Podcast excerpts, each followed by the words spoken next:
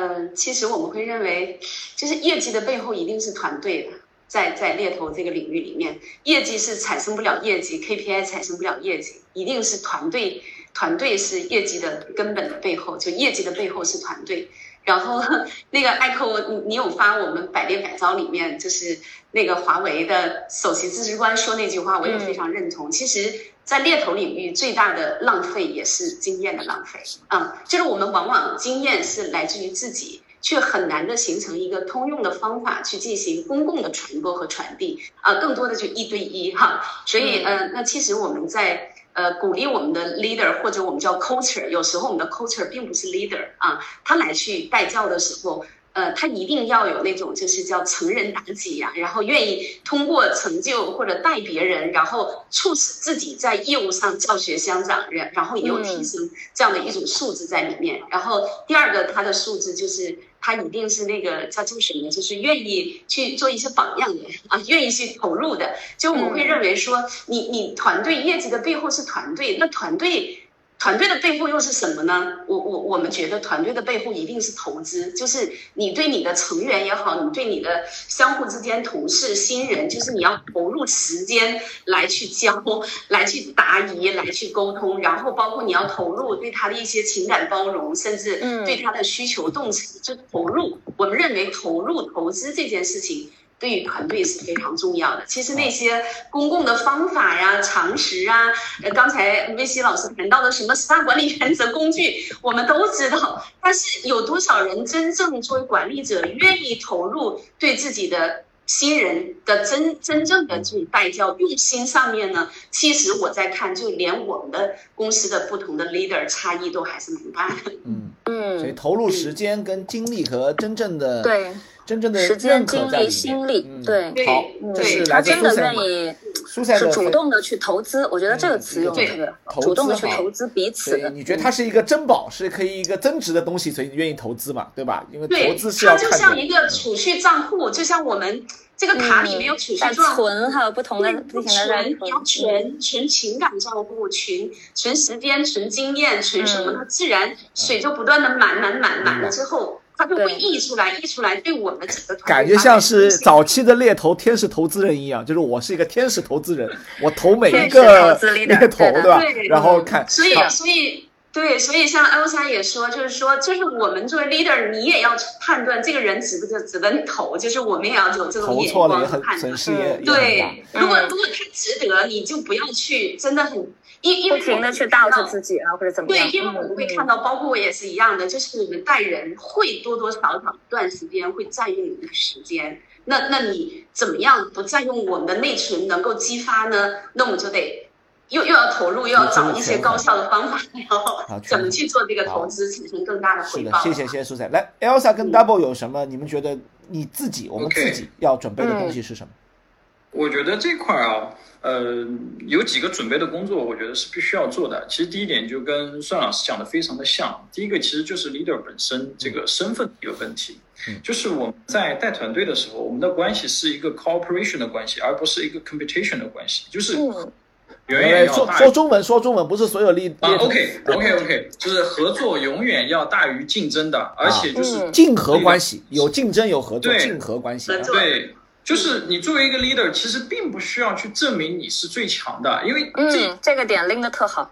我跟一空老师就是聊过这个这个点哈，就有我带团队不久的时候，我问过一空老师这个问题，我说有很多人告诉我，带带团队的人，你必须要做到两百万、三百万的业绩，你才能去带好这个团队。但是其实我并不是，我就只做过一百多万，我没有做过两百万，我每业绩可能也就稳定在八十到一百这个区间之内浮动啊啊，其实。我就是属于这种特别普通的这个猎头，但是艾克老师当时给了我一个很好的启发，就是包括我看了一本书，里边有一个很重要的观点，就是说，如果说你带一个人，你必须要比那个人强的话，那么请问世界冠军的教练是谁？世界冠军该由谁来带？其实真的是这个样子。我们在这个过程当中，我不需要证明我比你更强，我想要做的事情就是说，我们把一些。作为团队的 leader，一定要有一个身份，说我们希望把把自己比自己更强的人聚在一起，我们大家去做一个更有意思、更大的这个事情。嗯，首先我觉得这个心态上的准备是非常的重要的。包括其实说我们内部，我们一直在推的，其实并不是明星个人，而是一个明星的一个团队。就是说，这个 IP，这个团队的 IP 并不属于 Double 或并不属于某一个 leader，它其实是属于这个团队的某是所有的所有人的。所以我觉得，第一，这是个战队。对，心态跟身份上，我觉得这一点是非常重要的。就跟孙老师讲的。然后第二个，我觉得就是说，其实刚才提到了比较多的关于 KPI 的这种想法一些问题哈。其实这个点呢，我觉得是这样的，就是大部分的猎头啊，无论说是九零后、零零后，还是说呃猎头前辈们，其实 KPI 这个东西是一直存在的。大家其实抗拒的一些东西，并不是说这个 KPI 本身，而是说猎头本身是一个非常业务导向的。在这个过程当中，一定要说强调的一点就是，所有的事情是要为业务结果和解决实际问题去让道的啊。我们并不介意说我们去追遵守团队的规则，我们只是不想被那些无效的会议啊啊无效的一些规则去被束缚啊。这些是我们这些是我们这个其实不想要的这些东西。所以原则上来讲，就是说，呃，真正的。整个导向，大家是为了追求更加的高效啊，为了更好的去为结果负责的去做这个事情。因为真的，现在的小伙伴，我们从小玩的游戏啊，就是讲究我今天就要出结果。我们哎，及时满足。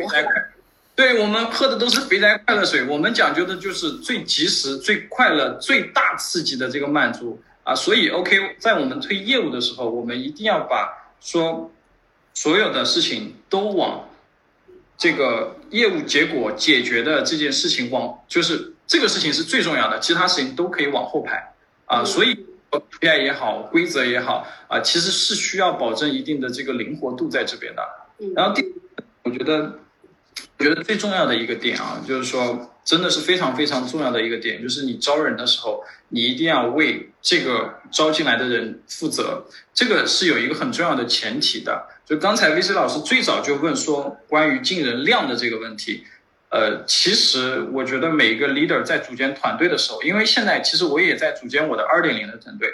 首先，你必须要有一个非常清晰的规划，这个人进来，他未来是承担什么样的角色的，他是放在一个什么样的位置的。那么在我们前期沟通的时候，我们前期就需要把这个事情给沟通清楚了。嗯，而且这。样的这个过程是非常有必要的。我我打个比方啊，我说一个实际的案例啊，就是我们现在呃组里的一个小伙伴，他是一个成熟顾问，其他行业转过来的啊，在其他的行业已经证明过自己的。然后他看互联网这个行业非常想做，那产生了很多刚才听到的非常常见的问题，比如说焦虑、没有安全感。原来的那套路子我一直在网上去堆啊，就是。我们讲了很多业务流的东西，讲了很多就是拉齐的这个东西，其实并不是他真正在意的点。其实他真正在意的点就是说，我希望在这个新的团队里边，我可以证明自己，我是 OK，因为我原来就是 OK 的，我换了个地方，我照样是 OK 的。其实他所面临的最大的挑战是一个心态上的挑战，而不是技能上的一个一个一个挑战。当时我是去怎么去解决这个问题，就是我们回顾了说，这个人来团队。他是一个什么样的角色或什么样定位来这个团队的？其实这个顾问他真的很强的，他具备了说我们团队其他小朋友都具都不具备的能力。因为他最早是做销售跟 BD 出身的，他搞定 line manager 这一块就搞定这个业务线，搞定 HR 的能力非常的强。所以最是我们就跟他沟通好，其实你的定位来会为整个团队去解决更多 PM 角色的这些工作，可能百。使你的业绩来源是你做 PM 的业绩划分，因为做单会有业绩划分嘛。剩下百分之五十来自于你自己的业绩产出。所以在目前的这个情况下，我们会重新把这个事情，就像我们来的第一天他说的东西和我们团队的东西，我们重新去把它拉起，去告诉他，在目前阶段，你不需要太过着急的说，一定要流程里边堆多少人，哎，通过说我短期出几个业绩来证明自己。因为我们有非常清晰的规划，未来在三到四个月之后，我们会着重去解决客户的问题，我们会为你所 BD 回来的客户去配配比去交付的人，那这样才能让他真正的去安心。那么每一个顾问其实来都是一样的啊，小白来有小白的他想要的东西和我们想要的东西啊，成熟顾问来有成熟顾问想要的东西和我们想要的东西，所以这我觉得招一个人是很慎重的。提前就把这个事情想清楚了，来了之后，我们反复的明确，就是说在这个团队里边，你想要的和我们想要的东西是什么，以及这个过程当中你可能会遇到的这些问题是什么，把所有的这些关键的点 focus 到这个人他的这个问题上。啊，我觉得这个是非常重要的，也就是提前规划的这个点。啊，对，三个点。嗯，特别好。所以，所以其实这个背后，就是说，作为公司又如何去培训我们的 culture，去挑选 culture，然后包括是他们也也是需要被带的。对，没错，扶上马送一程，这个是免不了的，一定要做。对，就是说我我们对于带教子本身也是需要去带一下。是的，因为我有这些想法，因为我曾经，我现在的团队是我的第二批团队，我曾经的。从七个人直接崩了，就剩下就就剩下两个人了。然后其实有一个有一个小姑娘走的时候，我哭了一个下午啊，因为啊，因为呃，人家毕业实习就跟着我了，跟了两年啊，最后就是离开了离开了这个团队啊，所以在那个之后就想了很多，就是每个人想要的东西是什么啊，才能去去去给到一些东西。我觉得就是这块的确是。非常慎重的一个一个一个事情吧。好像现在大家都没有说，我听到什么待人一帆风顺的。然后我在周末的那个那个那个分那个培训上面，大家也开玩笑说，以后这个让大家去面试的时候问一下。那个老板，我是你带的第几任人？如果是第一任的话，就要小心一点，就代表说是这个 亮起一个警示灯，哎，会不会我变成炮灰？请珍惜那些就是让你成就的那些人，同时呢，也珍惜一下有经验的 leader，也不容易，因为也是人堆出来的。对，其实真的去年，我我们去年有一个有一个遭遇，就是我们的代代教者本身，我们叫 coacher，就遭遇一个挺尴尬事件，就是那个那个那个新人。被被这个被这个导师带了一周，然后第二周就推门而入进我办公室，然后就说：“老板，我不行，会出现这种情况。”对，就刚才 double 讲的，刚才 double 的有两个点，其实我我是感同身受的。嗯，就也回应一下刚才 VC 老师的那个问题哈，就是我们在新人的这个新我们在新人培养过程当中，作为 leader 来讲，我们可能要准备一些做哪些准备？对，嗯。就刚才大伯讲了两个点哈，包括刚才苏月老师也讲了有一个点，我觉得他俩也是一样的。第一个就是全情投入，全情投入的去付出，这这个点哈。那这个点的话，嗯，我我还特别想就是跟 leader 们交流一下。其实我们我们有的时候很难做到这个，就是我们为什么很难做到这个呢？是因为是因为那个有句老话是吧？就是教死徒弟，饿死师傅。对，其实其实因为 leader 也是新 leader，你让他这样，就是我们有的时候大家心情都是好的，但是真正到那个坎儿上，真的到那坎儿上说全情投入、毫不保留的去付出，就是嗯，我们都作为过来人，我们刚做 leader 的时候，其实我我们我就对我来讲，我是有这种，我也会想，我也我应该怎么去带这个，我是不是把所有的都要交给他？但后来我想明白了一个点哈，就是这个点就通了，是怎么想明白的呢？就是。就有些人，他是一个种子，对吧？他是一个种，他是一个花的种子，他到他最后他就开出个花来，啊，最后他会开出花来。那么我们可能就是，如果说我们新人是一个种子的，把当的种子，我们可能就是不断的给他浇浇水啊，施肥啊，我们可能是这样一个角色。就是如果你不浇水，对吧？你不施肥，其实它最终还是一个花儿。对。但是如果说你你浇水，你施肥，但是这个花是你精心培出来的，其实那个成就感。还是蛮大的，但是如果说你不管它，它最终它本它本身就是一个花儿啊，人家基因就在那儿，你为什么不去当那个成就者呢？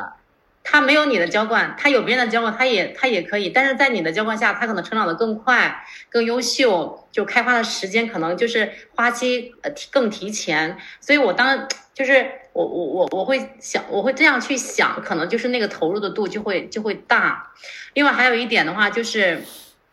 还有一个点也特别想跟带团队小伙伴去分享，就是那个割舍，就是那个就是当他真正的成长了，你知道吗？就是就刚才那个那个大宝说他有哭的那个瞬间，我们都有的，就是他他成长了，他成长了，他有一天比你强大了，他他比你强大了，他可能会离开你的，啊，他你就是你要时刻做好这个准备的，就是其实他是你的徒弟，但他并不属于你。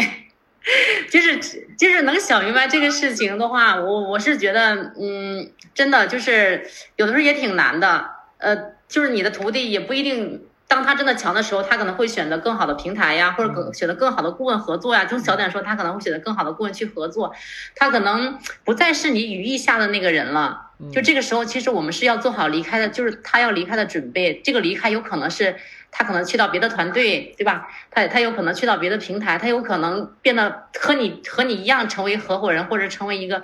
那我觉得是要接受这个，就是要时刻准备，就是过客嘛。他可能就是你生命当中一个过客，只是在在这个瞬间，你们产生了一个很强的链接，擦出了火花。你给了他的东西，你给了他他他需要的，他也给得到你支持。我觉得，嗯，就是这个点特别特别重要，因为我是个很重感情的人，就有的时候。其实那个导师情节太重，还还是还是有有有一些，有的时候就是也会让自己很有有一些就是过不去的坎儿。但是我觉得要想明白这个问题，真的就是信任他，有一天真的会成长为成长为和你一样强的。嗯，就是他羽翼丰满之后，你就要让他就要让他 去飞翔。这个，这个我觉得也挺疗愈，特别走心，好感动。疗愈那些这个责任感特别强的。我前两天有人问我说：“老师做带做导师，就是做老 leader 要要要有责任心嘛？”我说：“你为什么问我这个问题？”他说：“我有责任心，好累哦。我看有些人就是没有责任心，就好像没心没肺就过得很开心。所以我在想，我要不要变成一个渣男？就是要不要搞一个爽剧啊？就是就是就是很真实吧？我说你为什么问我这个问题呢？啊，他说我我我受不了，有时候我觉得我投入感情就就特别难受。我看有些人不投入就特别好，所以我觉得还是每种不同的角度吧。那你投，我觉得你这个也是个很好的视角，就是说你知道有一天他要飞飞走。”就即使有一天他飞走，我也能够感受，但不不妨碍我在那个此时此刻，在那个真最真实的时候跟他们去相遇，啊，我觉得那个也很美美好。我真的觉得在一个团队中能够遇到啊，真的是我们跟彼此在滋养互相的生命，然后互相再去经营这一段各自的职业生涯。我觉得这个感觉真的是生命中很重的缘分。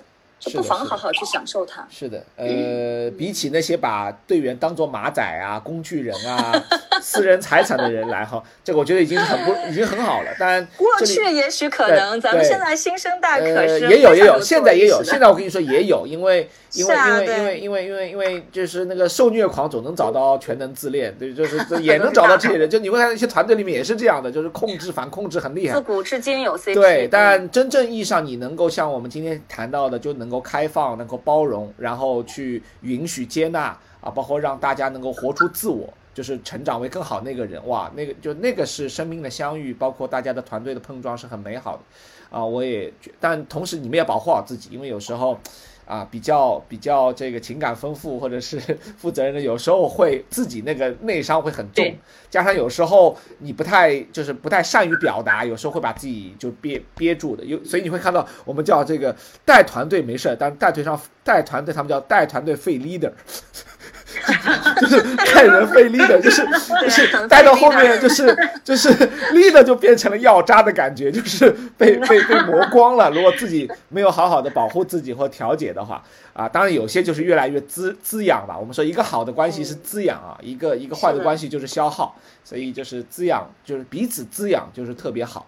就是也算是一种修行吧，就是大家在这个当中，好，那个听大家分享，我今天学到很多东西，我我我也记了一些很多东西，有些我也从来没听到的，是几大几对，然后又有干货又很走心，是的，是的，是的，各位。讲的时候眼眶都是泛红的，是的，是的，是的，内心也特别奔腾。是的，是的，因为但凡带过人，有过这种经历的，我相信一定会有一些共鸣和感受。对，所以我今天这次在这个宣传上一定要写，一定要听到最后啊，越最后越 真情流露哈，关起门来不要走啊，这个挺好。呃，大家在这个，因为经常我们是有些听众在上下班路上啊，夜深人静跑步的时候会听这些，我觉得会引发一些。共鸣也特别感谢大家一些分享，因为时间的关系啊，我知道大家还有很多故事要讲啊，当然，呃，时间关系，所以呃，我邀请大家最后给作为一个 leader 好吧，给那些已经在做 leader 啊，或者是即将要做 leader 的小伙伴，好一点寄语好吧？呃，你觉得这么些年，你你浓缩下来，或你特别想对他们讲的那那一两句话是什么？好吧？呃，也算是对我们一个小伙伴的祝福啊。和一个这个这个这个祝福和期待吧，好吧？啊，谁先想好就谁先开始吧，啊。那我先说吧。嗯，我想对小伙伴们带团的小伙伴一句话，这句话呢也是我在成为合伙人之后对我感触特别深的一句话。我我在听那句话的时候，其实我是在低谷期，就是我认为我带不了带不了大团队了，我认为我这个糟糕透了，我认为我可能成不了一个好的 leader 了。就在那个时候，那就那句话给了我非常大的一个动力。嗯，往往很多的那个新人 leader 在带人的时候，你会觉得你遇到的所有的问题都会都会在否定你自己。就刚才 VC 老师有讲过，可能带团队真的很费 leader 的。你你当遇到很多问题的时候，你会觉得嗯都是你自己的问题，会有一种这样的这样类型的 leader。那我想跟这类型的 leader 讲的一句话就是，嗯，这不是你的问题，而是你遇到了这些问题。嗯。